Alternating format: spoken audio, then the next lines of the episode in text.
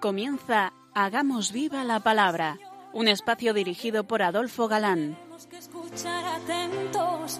En tu palabra, Jesús, está el mensaje, el del amor, el de andar despiertos. Cuando no tenga sentido la tristeza, en nuestra historia andemos como ciegos. En tu palabra hallaremos la fuerza que nos levante y llene de sosiego. Ojalá comprendamos tu palabra. Ojalá practiquemos tu palabra.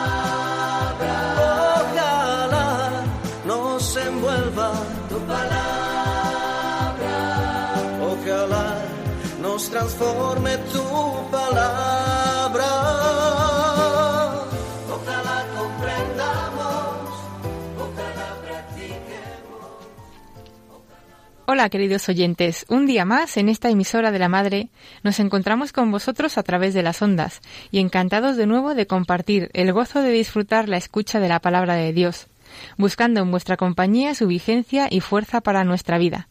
Aquí estamos de nuevo Adolfo. y Marta dispuestos a pasar esta hora en vuestra compañía. Bienvenidos a nuestro programa Hagamos viva la palabra. Hola amigos, gracias por permitirnos entrar en vuestros hogares un día más. Estamos desmenuzando con vosotros el cuarto Evangelio, la obra maestra de las Escrituras, como lo califica el Gran Orígenes, y llegábamos hace 15 días, al capítulo 11 ya, al momento en que, tras la resurrección de Lázaro, las autoridades religiosas judías van a tomar la decisión de matar a Jesús, porque le- les está poniendo en evidencia. Decíamos que el Sanedrín, que estaba compuesto por 70 miembros más uno, lo constituían eh, los ancianos, los grandes jefes de las familias, los sumos sacerdotes, escribas, eh, todos fariseos. Pero es significativo que hablen solo de los enemigos específicos encarnizados de Jesús, de los saduceos y los fariseos. Y como ellos, con su habitual hipocresía, aparentaban salvar el templo y al pueblo. Y Caifás acaba profetizando, que lo vimos ya también, eh, que es mejor que muera uno por todos. Pero uno de ellos, llamado Caifás, sumo sacerdote aquel año, les dijo, Vosotros no sabéis nada, no os dais cuenta de que es mejor para vosotros que muera un solo hombre por el pueblo y no que toda la nación sea destruida. Dice el evangelista que fue una profecía como pontífice. Obviamente no pudo ser una profecía en sentido eh, puro, directo, pues Dios no puede mover a Caifás a pronunciar sentencia contra Jesús. Sí es propiamente una indicación providencial de, de su muerte. Uno por todos, pues dice Juan. Pero Caifás no habló así por su propia cuenta, sino que, como era sumo sacerdote aquel año, dijo proféticamente que Jesús había de morir por la nación judía, y no sólo por esta nación, sino también para reunir a todos los hijos de Dios que se hallaban dispersos. Jesús, hasta Semana Santa, ya no andará en público, pues la decisión está tomada. Vamos a leerlo. Desde aquel día las autoridades judías tomaron la decisión de matar a Jesús. Por eso Jesús ya no andaba públicamente entre los judíos, sino que se marchó de la región de Judea a un lugar cercano al desierto, a un pueblo llamado Efraín. Allí se quedó con sus discípulos. O sea, que tomaron la decisión de matar a Jesús. Lo hemos oído, ¿verdad? Y es significativo también que Juan repita que estaba cerca la Pascua. Sería, como apuntamos, la última Pascua judía y la primera de la nueva alianza en la que el Cordero Inmolado mm, es Él, será Él. Y al decretar busca y captura, la gente decía, ¿no vendrá la fiesta? Faltaban poco para la fiesta de la, de la Pascua de los judíos, y mucha gente de los pueblos se dirigía a Jerusalén a celebrar antes de la Pascua los ritos de purificación. Andaban buscando a Jesús y se preguntaban unos a otros en el templo, ¿qué os parece? ¿Vendrá la fiesta o no? Los fariseos y los jefes de los sacerdotes habían dado orden de que si alguien sabía dónde estaba Jesús, lo dijera para poder apresarle. Para poder apresarle. Ciertamente, y una vez más, la fe es un misterio. Muchos entonces no creyeron. ¿Y después? ¿Y hoy? Ahí van unos motores de muestra sobre la resurrección de Lázaro. Dice Strauss, Interpretación mítica. o Renan, Un piadoso fraude. o Müller. Simplemente increíble. Pero resulta que fue escrito por testigos, que quienes niegan no lo hacen por dificultades vistas en el relato, sino porque son a prioristas. Y como a priori dicen imposible, pues, pues claro. Algunos alegan que los sinópticos no lo dicen, ni hablan de otras resurrecciones como el hijo de la viuda de Naín o la hija de Jairo, y omiten esta de Lázaro. ¿Por qué? Pues a los discípulos del Bautista, cuando vinieron a preguntarle, se les dice Los ciegos ven, los, los cojos andan, los leprosos quedan limpios de su enfermedad, los sordos oyen, los muertos resucitan y a los pobres se les anuncia la buena noticia. Seguramente, como dice Lagrange, eh, primero Lázaro era de familia principal, segundo eh, su resurrección fue lo que más eh, indignó a los enemigos y la causa determinante de la sentencia de muerte, tercero que de haberlo escrito los sinópticos no podrían haber causado problemas a parientes y amigos que aún vivían, y cuarto, no olvidad que Juan escribe al final del siglo primero ya puede decirlo igual que otras cosas, como por ejemplo que, fue Pedro el que tiró de espada en el huerto, en el prendimiento, y el nombre del que cortó la oreja, y que los sinópticos omiten. Ahora, a tantos años vista, el peligro de represalias en ese sentido ha desaparecido. Y vamos con un nuevo capítulo, el doce ya, de este Evangelio de Juan, en el que veremos la unción en Betania, la entrada triunfal en Jerusalén, el anuncio de su glorificación en muerte, la incredulidad de los judíos y la necesidad de creer en Jesús. La unción en Betania es precisada por Juan y nos dice que tiene lugar seis días antes y la entrada triunfal en Jerusalén un día después. Los sinópticos meten todo en un contexto de la última semana sin más detalles cronológicos, dice Mateo, por ejemplo. Cuando acabó todas estas enseñanzas, Jesús dijo a sus discípulos, Como sabéis, dentro de dos días es la fiesta de la Pascua, y el Hijo del Hombre será entregado para que lo crucifiquen. Muy típico de Mateo, ¿no? Que aglutina. Cuando acabó todas estas enseñanzas, ya está, y, y así lo une. Vamos a leer ya la narración de Juan, los primeros versículos de este nuevo capítulo, y luego lo vamos comentando. Seis días antes de la Pascua fue Jesús a Betania, donde vivía Lázaro, a quien había resucitado. Allí hicieron una cena en honor de Jesús. Marta servía y Lázaro era uno de los que estaban a la mesa comiendo con él. María, tomando unos trescientos gramos de perfume de nardo puro, muy caro, perfumó los pies de Jesús y luego los secó con sus cabellos. Toda la casa se llenó del aroma del perfume. Entonces Judas Iscariote, uno de los discípulos, aquel que iba a traicionar a Jesús, dijo ¿Por qué no se ha vendido este perfume por trescientos denarios para ayudar a los pobres? Pero Judas no dijo esto porque le importasen los pobres, sino porque era ladrón, y como tenía a su cargo la bolsa del dinero, robaba del que allí ponían. Jesús le dijo, Déjala, porque ella está, estaba guardando el perfume para el día de mi entierro. A los pobres siempre los tendréis entre vosotros, pero a mí no siempre me tendréis. Veis que, que ya todo ocurre mm, bajo el signo de la cruz déjala porque ella lo estaba guardando para el día de mi sepultura, para el día de mi entierro. Habla obviamente de, su muerte.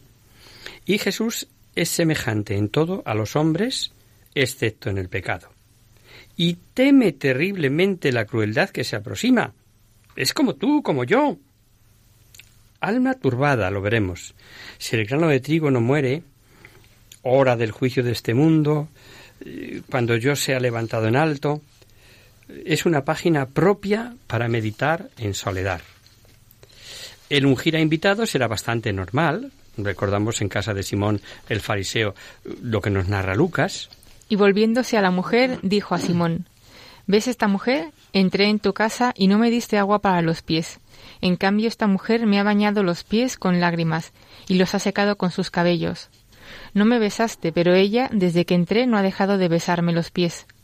No derramaste aceite sobre mi cabeza, pero ella ha derramado perfume sobre mis pies. Lo tomamos a título de ejemplo, no que ambos pasajes sean paralelos. María, del pasaje que estamos hablando, tomó una libra de nardo puro, es decir, 330 gramos, que en valor era el salario de un año de un obrero, Marcos dice que darían por 300 denarios y un denario venía a ser el jornal de un día. Así que eh, al final lo que se gana en un año, 365 días. De aquí que protestaran los discípulos. Pero por Juan sabemos, lo hemos leído, que el instigador fue Judas y que no lo dijo por los pobres precisamente. La historia se repite a lo largo ya de 21 siglos. ¿Por qué la Iglesia? No decimos que no deba ser pobre, pero ¿de verdad lo dicen a favor de los pobres? Preguntad, preguntad a los que hablan así. ¿Cuánto das tú a los pobres? En esto los sinápticos son más, más, detallistas. Marcos dice, por ejemplo, Podía haberse vendido por más de trescientos denarios para ayudar a los pobres. Y criticaban a la mujer. Pero Jesús dijo, Dejadla, ¿por qué la molestáis? Lo que ha hecho conmigo es bueno, pues a los pobres siempre los tendréis entre vosotros, y podréis hacerles bien cuando queráis, pero a mí no siempre me tendréis. Esta mujer ha hecho lo que ha podido, ha perfumado de antemano mi cuerpo para mi entierro. Os aseguro que en cualquier lugar del mundo donde se anuncie el Evangelio, se hablará también de lo que ha hecho esta mujer, y así será recordada. Este pasaje de Lucas sí es paralelo del de Juan, no el de Simón que hablábamos antes. Y en estos momentos, recordando ese ungir a Cristo poco antes de su muerte, estamos cumpliendo la profecía de Jesús.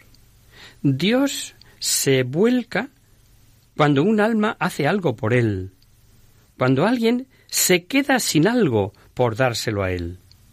Jesús, sin duda, emocionado, dijo algo con lo que anunciaba su muerte próxima. Pero a mí no me tendréis, no siempre me tendréis. La resurrección de Lázaro, y no es extraño, tenía cada vez más repercusiones entre la gente. Pero también suscitaba más odio a sus enemigos. Por eso, por eso era necesario acabar también con Lázaro. Muchos judíos, al enterarse de que Jesús estaba en Betania, fueron allá, no solo por Jesús, sino también por ver a Lázaro, a quien Jesús había resucitado. Entonces los jefes de los sacerdotes decidieron matar también a Lázaro, porque por causa suya muchos judíos se separaban de ellos y creían en Jesús. Y así se lo pintan tan fresco. El que sobra nos lo quitamos del medio, igualito que ahora. Y a continuación se nos narra ya la entrada triunfal triunfal en Jerusalén a gritos del Salmo 118. Eh, Bendito el que viene en nombre del Señor. Con palmas y cumpliendo la escritura, Jesús entró montado en un asnillo. Lo había profetizado Zacarías. Alégrate mucho, ciudad de Sión. Canta de alegría, ciudad de Jerusalén. Tu rey viene a ti, justo y victorioso, pero humilde, montado en un asno, en un burrito, cría de una asna. Claro que entonces no lo entendieron sus discípulos, pero ahí está, ahí está el contemplativo Juan, que ha cribado todo esto en su corazón y escribe ya anciano y dice al día siguiente, la gran multitud que había acudido a Jerusalén para la fiesta de la Pascua se enteró de que Jesús llegaba a la ciudad. Entonces cortaron hojas de palmera y salieron a recibirle, gritando Osana, bendito el que viene en nombre del Señor, bendito el Rey de Israel. Jesús encontró un asno y montó en él, como se dice en la Escritura. No tengas miedo, ciudad de Sión, mira, tu rey viene montado en un borriquillo. Al principio sus discípulos no comprendieron estas cosas, pero después, cuando Jesús fue glorificado, recordaron que todo lo que le había sucedido era lo que estaba escrito acerca de él los que se hallaban con Jesús cuando llamó a Lázaro del sepulcro y lo resucitó, hablaban de lo que habían visto. Por eso salió la gente al encuentro de Jesús, porque se habían enterado de la señal milagrosa hecha por él. Los fariseos se desesperan. ¿Veis? Todo el mundo se va detrás de él, y no debe ser casual. Eh, que nos ponga ahora, eh, justamente San Juan, el pasaje de los griegos, griegos entre comillas, sobre todo conociendo a San Juan. Pero los fariseos se decían unos a otros, ya veis que así no conseguiremos nada. Mirad, todo el mundo le sigue. Entre la gente que había ido a Jerusalén a adorar a Dios en la fiesta, había algunos griegos. Estos se acercaron a Felipe, que era de Bexaida, un pueblo de Galilea, y le rogaron Señor, queremos ver a Jesús. Felipe fue y se lo dijo a Andrés, y los dos fueron a contárselo a Jesús. Tal vez este episodio histórico de Juan puede ser sugerencia y símbolo de la universalidad, de la incorporación de los gentiles a Cristo. Buscando a Cristo tal vez eran unos prosélitos que iban a Jerusalén a ofrecer y fueron testigos de cuanto se decía de Jesús y del alboroto. ¿Y por qué le preguntan a Felipe? Pues, pues tal vez porque fue el primero con el que se toparon. Pero por ignorancia o porque Andrés, nombre griego, debía entender mejor o porque le unían lazos de paisaje, sabemos que ambos eran de Bethsaida, de Bethsaida, el caso es que Felipe no resuelve y recurre como cuando los panes a Andrés. Eh, veremos qué pasa, porque vamos a hacer ahora un breve mm, descanso en la palabra y lo pensamos escuchando esta música.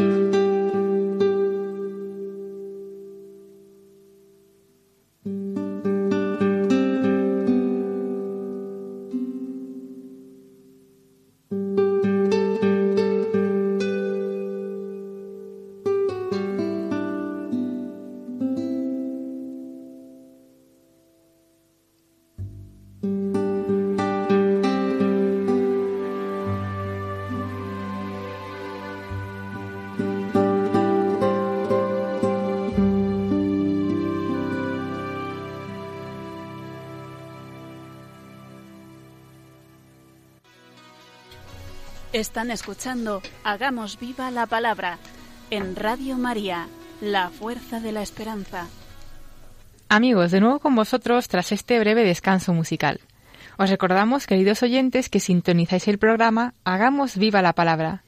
Si queréis contactar con nosotros vía correo postal, lo podéis hacer a Radio María, Paseo Lanceros, número 2, primera planta, 28024 de Madrid. Y si preferís el correo electrónico, hagamos viva la palabra arroba radiomaria.es. Para los que se acaban de incorporar, decirles que estamos analizando el Evangelio de San Juan. Así es, y concretamente el capítulo 12, donde Jesús entra triunfante en Jerusalén a lomos de un borriquillo, como había profetizado Zacarías, y estábamos en ese momento en que se acercan unos griegos que habían venido a la gran fiesta de la Pascua, diciendo a sus discípulos que vieran ver a Jesús. Y Jesús, viendo que van a él por el triunfo, por ese momento de su entrada mesiánica, más que contestar, aprovecha para anunciar algo mm, difícil de entender en aquel ambiente, su glorificación por su muerte. Y esto era para ser oído por todos, pues veremos más adelante que había muchos. Jesús anuncia su glorificación en esa terrible hora que en este momento empieza. Jesús les dijo, ha llegado la hora en que el Hijo del Hombre va a ser glorificado. Os aseguro que si un grano de trigo no cae en la tierra y muere, seguirá siendo solo un grano. Pero si muere, dará fruto abundante. El que ama su vida la perderá, pero el que desprecia su vida en este mundo la conservará para la vida eterna. Si alguno quiere servirme, que me siga, y donde yo esté, allí estará también mi servidor. Si alguno me sirve, mi Padre le honrará. Esta hora, tan anunciada por Cristo y recogida por Juan, es inminente, y con el símil del grano de trigo enseña la riqueza del fruto universal. También el que pierda su vida por él la hallará. Su vida, incruenta en tantos mártires hoy mismo en tantos lugares del planeta, y mártires de la cruz de cada día, perdiendo la vida por abnegación, caridad, sacrificio. Jesús tiene súper claro a dónde va. Los que pintan la pasión de Cristo como la fatalidad a la que le han conducido sus obras, se equivocan del todo. Los versículos siguientes estremecen. La cruz asusta, y también a Cristo. Mas por su perfecta, delicada e inteligente naturaleza humana, más que cualquier otro humano. La imagen viva de la crueldad de esa hora le estremece. Por supuesto que la turbación de Cristo no fue al margen de su consentimiento, pero ¿no sentiría como otro Getsemaní? Hay varias opiniones al versículo siguiente.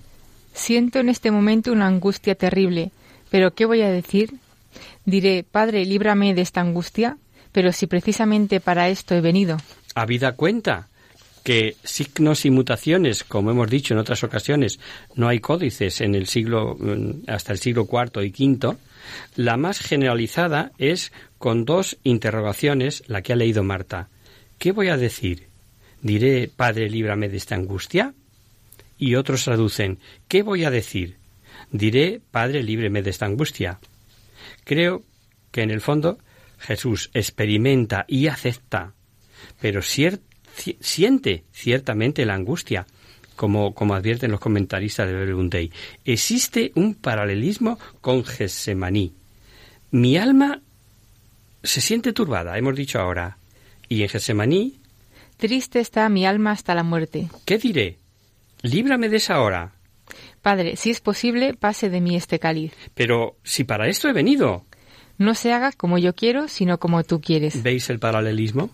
Y aunque ya en Getsemaní está rostro en tierra, sudando sangre, se ve que pesó sobre Jesús como una losa esa hora.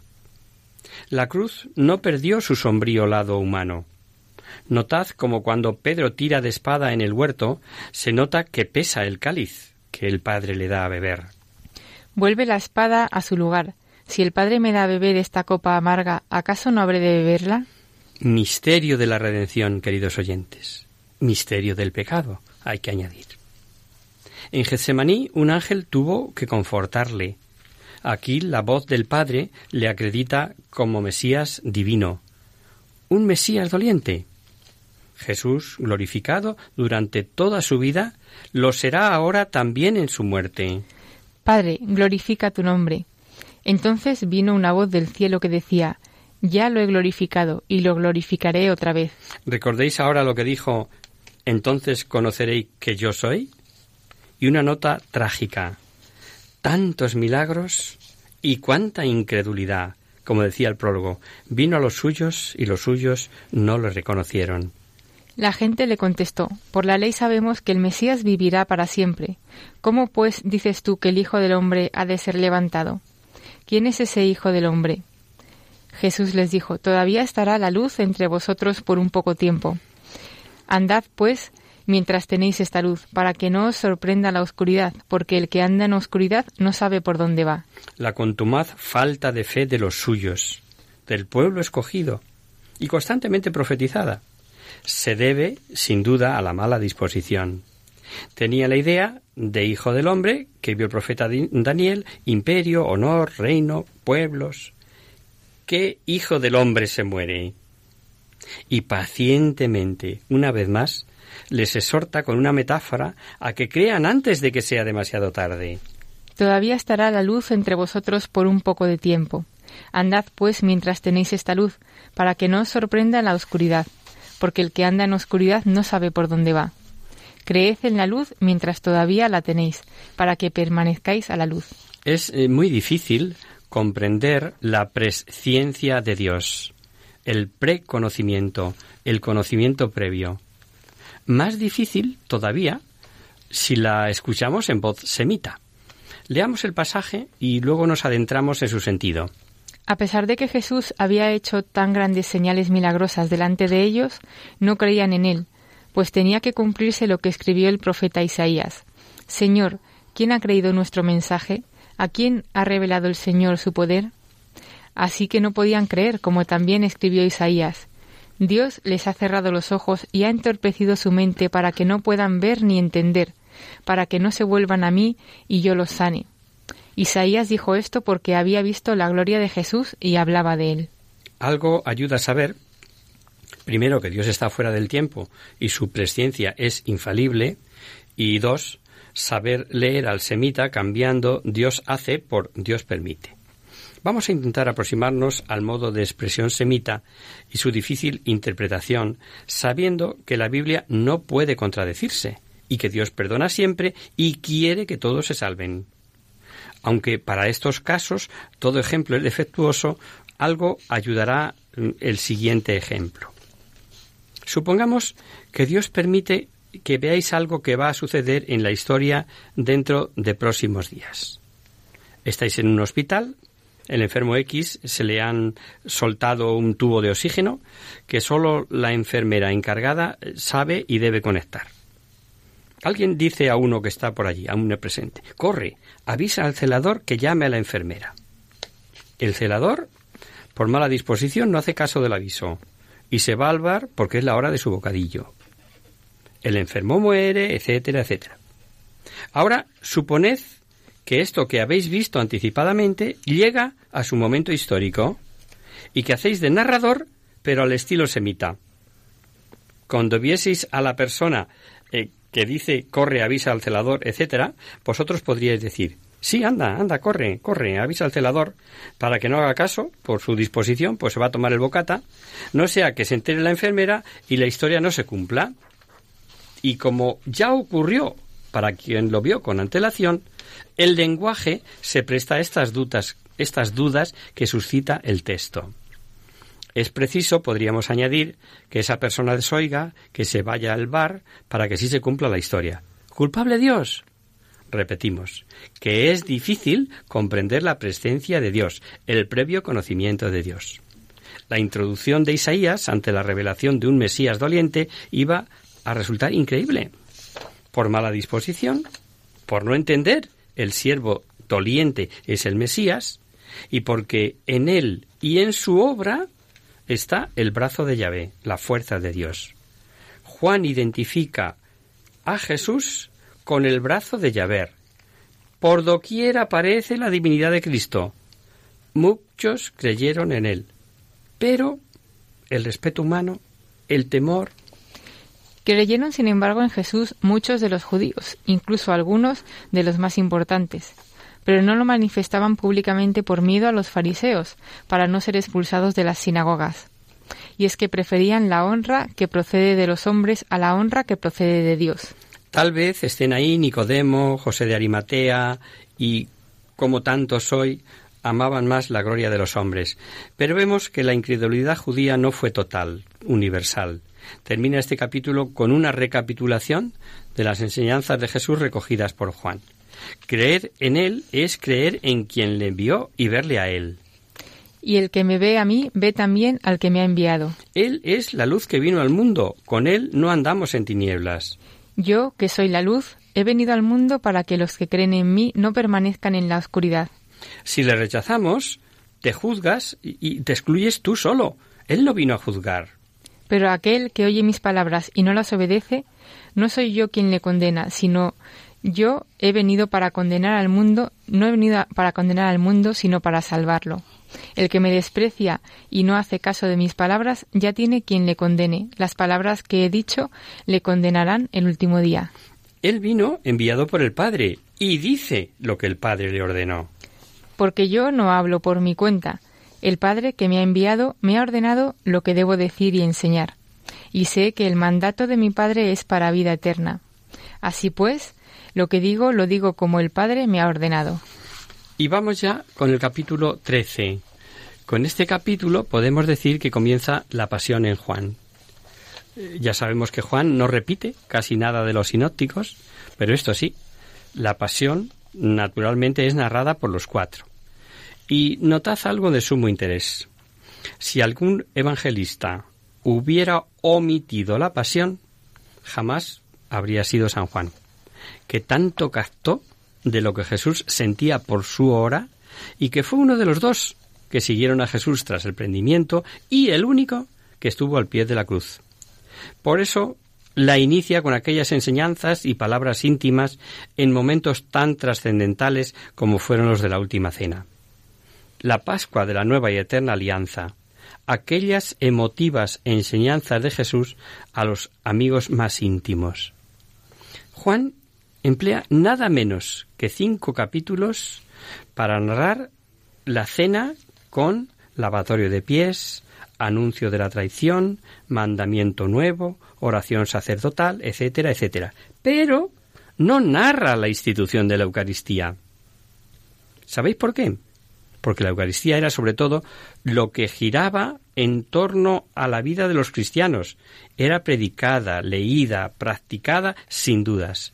Era tan sabido, tan vivido el valor de la fracción del pan, que así es como se le llama en el Nuevo Testamento, que nada nuevo podía decir Juan a finales del siglo I, cuando ya llevaban celebrándose más de 50 años. Baste recordar alguna cita de los Hechos de los Apóstoles. Todos se mantenían firmes en las enseñanzas de los apóstoles, compartían lo que tenían y oraban y se reunían para partir el pan. Para la fracción del pan. Lo que hace, mm, por lo tanto, es completar con un relato como eco de cuanto dijo e hizo Jesús en aquella, en aquella santa cena. Sabemos que Jesús fue apresado después de celebrar la Pascua con sus discípulos y sabemos que los sanedritas eh, no la habían celebrado aún. Lo sabemos porque cuando llevan a Jesús ante Pilato dice el texto Llevaron a Jesús de la casa de Caifás al palacio del gobernador romano. Como ya comenzaba a amanecer, los judíos no entraron en el palacio, pues habrían quedado ritualmente impuros y no habrían podido comer la cena de Pascua. Los estudiosos siguen investigando cuándo exactamente celebró Jesús la última cena. Comenzó su pasión e instituyó la Eucaristía del sacerdocio. Apologéticamente creo que carece de importancia, pero afectivamente, es decir, desde los afectos, desde el corazón, eh, saber cuándo fue exactamente, ¿verdad que nos gustaría? ¿Verdad que nos gustaría saberlo? Pues hay tres opiniones generalizadas que son plausibles para despejar las incógnitas, pero que se complican más si leéis los sinópticos. y como es así, si queréis lo vemos despacito ya el próximo día, si os parece.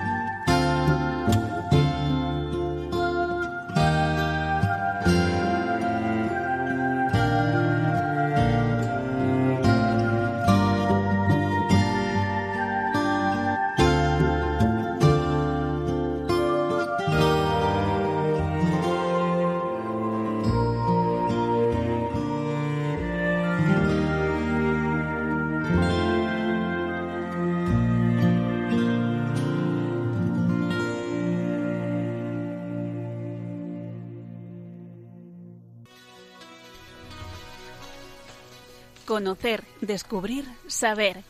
En Hagamos Viva la Palabra. Abrimos ahora este mini espacio del final del programa que llamamos Conocer, Descubrir, Saber para satisfacer vuestras curiosidades, para responder a vuestras preguntas, para hablar de alguna cosa histórica o actual que pueda orientar nuestras vidas. En esta ocasión hemos recibido una carta de Ana de aquí de Madrid que dice así. Queridos amigos, soy Ana y os escucho desde Los Molinos, un pueblecito de la Sierra de Madrid. En la iglesia de este pueblo, en el que resido desde hace unos años, hay un cuadro de Santa Isabel de Portugal que siempre me ha llamado la atención. En primer lugar, porque no es muy frecuente ver imágenes de santos que fueron reyes en esta tierra, aunque hay más de un rey que ha sido reconocido santo, como San Fernando Rey, por ejemplo. También me llama la atención este cuadro de Santa Isabel de Portugal por la forma en la que se la representa, con hábito que parece de monja o de peregrina, con corona de reina, con varias rosas en su mano izquierda y una cruz en la derecha. ¿Me podríais explicar qué significan todos estos atributos? También me gustaría saber cómo fue su vida y por qué llegó a ser santa. Muchas gracias y firma Ana. Gracias a ti, querida Ana, por tu escucha y tu participación en el programa. Empezaremos por aclarar que esta santa no fue la mujer de Carlos I de España, que también se llamó Isabel de Portugal. Esta es otra Isabel otra Isabel de Portugal de la que vamos a hablar. Es decir, Santa Isabel de Portugal nació en Zaragoza hacia 1270 y murió en Estremoz, en Portugal, en 1336. Fue hija de Pedro III de Aragón y Constanza II de Sicilia, por lo tanto nieta de Jaime I Conquistador y del emperador Federico II de Suabia. Le pusieron por nombre Isabel en honor a su tía abuela, a la que también se la venera como santa, Santa Isabel de Hungría. Recibió una esmerada educación palaciega, destacando desde muy joven por su personalidad piadosa y caritativa. Conocía desde pequeña esta máxima. Tanta mayor libertad de espíritu tendrás, cuantos menos deseos de cosas inútiles y dañosas tengas. Lo que le animó a ordenar su vida en el amor a Dios y al prójimo, disciplinando sus hábitos de vida y mortificando sus gestos y caprichos. Fue reina de Portugal al casarse con el monarca luso Dionisio I. Este matrimonio fue acordado antes de que ella cumpliera los diez años, teniendo lugar el, enlace el 24 de junio de 1282, cuando ella tenía 12 años de edad y Dionisio 19. Esta fue la gran cruz de Santa Isabel, ya que era un hombre infiel y de poca moral católica. Además, la vida en la corte portuguesa no era ni de lejos parecida a la exquisitez de la aragonesa. Desde el principio de su reinado, Isabel eh, dio muestras de caridad y piedad, ganándose el cariño del pueblo portugués e incluso la admiración de su marido. Se levantaba muy temprano y leía los salmos, seis salmos normalmente, asistía a la Santa Misa y se dedicaba a regir las labores del palacio.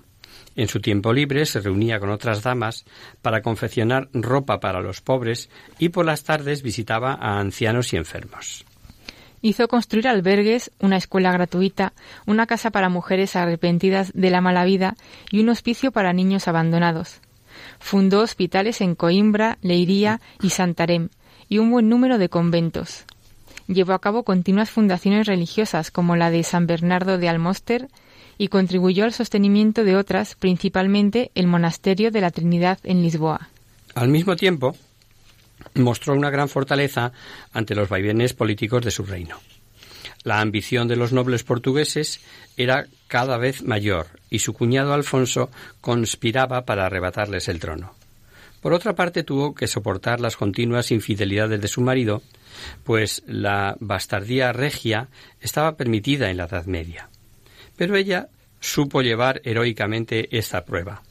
Oraba y hacía sacrificios por él y lo trataba siempre con bondad. Además, acogió a los hijos bastardos de Dionisio en la corte y les educó, mostrándoles respeto como reina y cristiana. Esta acción piadosa comenzó a ser una fuente de problemas tras el nacimiento de los dos hijos legítimos. Alfonso, apodado el Bravo, y el futuro rey de Portugal, y Constanza, futura esposa de Fernando IV de Castilla. Los problemas se agravaron en la segunda década del siglo XIV, cuando uno de los hijos ilegítimos del rey, el infante Alfonso Sánchez, empezó a implicarse en la toma de decisiones políticas en la corte.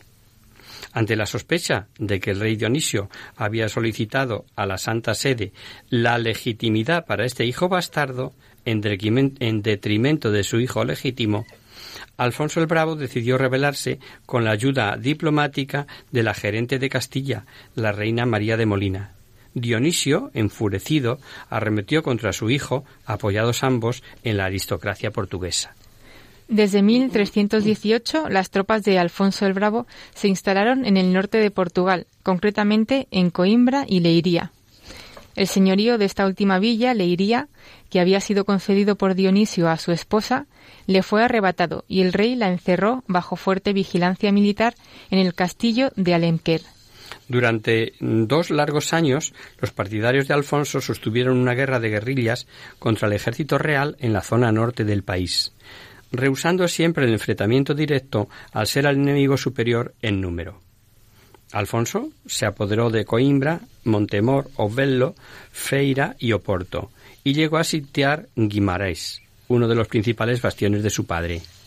Al saber las noticias del frente, la reina Isabel logró escapar de su vigilancia en Almequer para reunirse con su hijo e intentar convencerle de que su padre no tenía ninguna intención de reemplazarle en su legitimidad al trono. Pero Alfonso no desistió de su intento y se dirigió con su ejército a Coimbra, que acababa de ser sitiada por las tropas reales. Antes de la batalla, la reina Isabel logró que padre e hijo llegaran a un acuerdo amistoso. Alfonso se retiraría a Pombal y Dionisio a Leiría para licenciar a sus respectivas tropas. Después el rey prometería respetar el derecho de sucesión si su hijo le prometía fidelidad en un homenaje público. Ambos se retiraron con sus tropas, aunque no se sabe con certeza si se produjo el homenaje pero la chispa de la guerra civil no tardaría en extenderse debido a los intereses de la aristocracia que apoyaba al príncipe rebelde. Así, a los pocos meses, Alfonso se dirigió con un ejército nobiliario hacia Lisboa. Una vez más, la reina se interpuso entre ambos para detener el derramamiento de sangre. Tiempo después mandó levantar un monumento situado en el actual Campo Grande de Lisboa, en recuerdo de la paz conseguida allí para todo el reino, pero el ejemplo de la reina Isabel, uno de los más insólitos del medievo, no fue suficiente para calmar las ansias de su hijo, y mucho menos para frenar la ambición aristocrática. Poco tiempo después, en 1325, falleció el rey Dionisio y su hijo Alfonso IV le sucedió en el trono. Tras el entierro del rey, en el cenobio de Odivelas, Santa Isabel se despojó de todas sus riquezas, residió algún tiempo en ese lugar y más tarde peregrinó a Santiago de Compostela, donde le entregó la corona al arzobispo.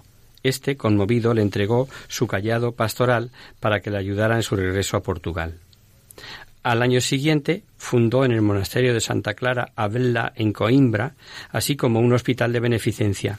Aunque no profesó la clausura clarisa, sí vivió en el convento con una vida austera, dedicada a la adoración eucarística al final de su vida peregrinó a Santiago de Compostela en dos ocasiones más, en 1327 y en 1335, como una simple peregrina, junto a algunas damas de su antigua corte, que por motivos piadosos quisieron acompañarla. Al regreso de su última peregrinación en 1336, la reina tuvo noticias de los nuevos enfrentamientos familiares, esta vez entre su hijo Alfonso IV de Portugal y su nieto Alfonso XI, rey de Castilla. Las tropas portuguesas estaban concentradas en Estremoz, y allí fue la reina a intentar poner paz una vez más. Sin embargo, este viaje le costó la vida.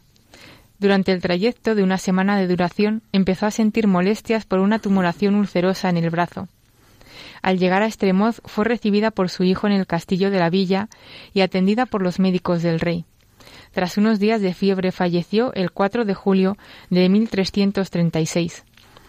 Pero desde el lecho de muerte había hecho prometer a su hijo que desistiría de enfrentarse a su propio sobrino Alfonso XI de Castilla. Isabel fue enterrada en Coimbra, en el convento de Santa Clara Abella, que ella había fundado y en el que había pasado los últimos años, como hemos dicho.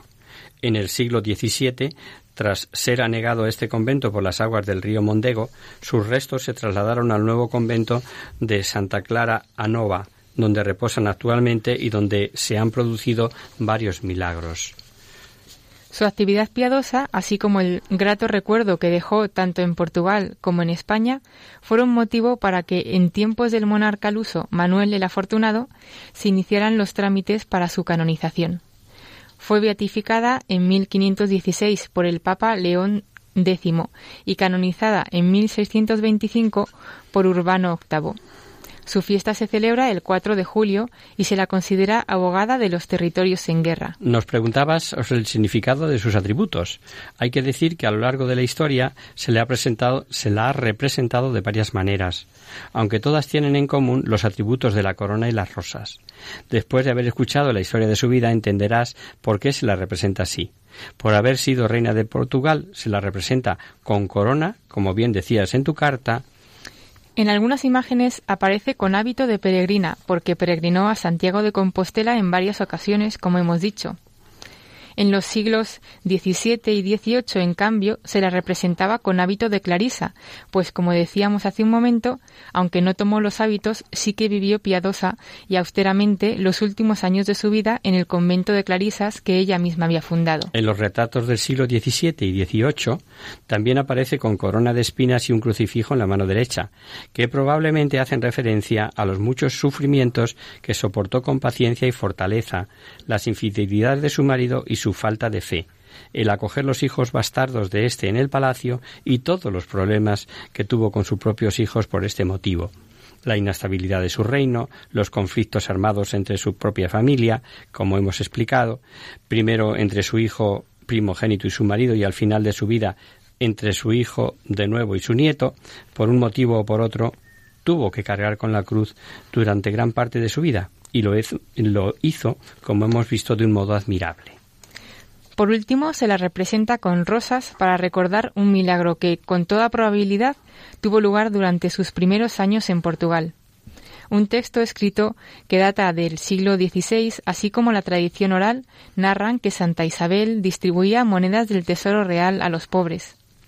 En una ocasión en la que llevaba alguna limosna escondida en su manto, no se sabe con seguridad si eran monedas, panes u otros alimentos, el rey la sorprendió y le ordenó que le enseñara lo que estaba dando a los pobres. Para sorpresa de todos, al abrir el manto tan solo había rosas. Y por eso, en memoria de este milagro, la tradición iconográfica la representa con rosas en el manto. El milagro de la transformación de alimentos en rosas ha sucedido en más de una ocasión. Por ejemplo, a Santa Casilda, hija del rey moro de Toledo, Al-Mamun, en el siglo XI. Los panes que llevaba en su manto para los pobres se transformaron también en esta ocasión en rosas. Otro ejemplo es el que hemos aludido antes a la otra tía suya, Santa Isabel de Hungría, del siglo XIII, y que, como hemos dicho antes, era su tía abuela, y ella también llevaba alimentos para los pobres en su manto que se convirtieron en rosas. Esperamos haber satisfecho tu curiosidad, querida amiga Ana, y haber dado a conocer eh, muchos la historia de esta gran santa. Quedamos, como siempre, a vuestra disposición para resolver cualquier otra duda que tengáis. Y hasta aquí, queridos amigos, el programa de hoy. Os dejamos con nuestra sintonía y os recordamos que si queréis dirigiros al programa para cualquier duda, aclaración o sugerencia, participando en el espacio de conocer, descubrir, saber, estamos a vuestra total disposición y encantados de atenderos en la siguiente dirección. Radio María, Paseo Lanceros número 2, primera planta, 28024 de Madrid. O bien, si lo preferís, al correo electrónico hagamos viva la palabra arroba radiomaria.es. El próximo miércoles, como sabéis, está el programa del Padre Jesús Silva, que alterna con nosotros. Tus palabras, Señor, son espíritu y vida. Por tanto, nosotros nos encontraremos de nuevo dentro de 15 días, si Dios quiere. Con un programa en el que ya comenzaremos a analizar la pasión de nuestro Señor Jesucristo, según San Juan, y que comienza con la última cena en el capítulo 13. Hasta el próximo día, amigos. Hasta el próximo día.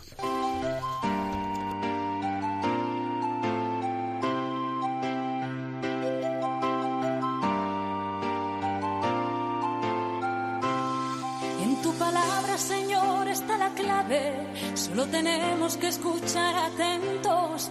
En tu palabra, Jesús, está el mensaje, el del amor, el de andar despierto. Así concluye Hagamos viva la palabra con Adolfo Galán. Andemos como ciegos en tu palabra y haremos la fuerza que nos levante y llene de sosiego.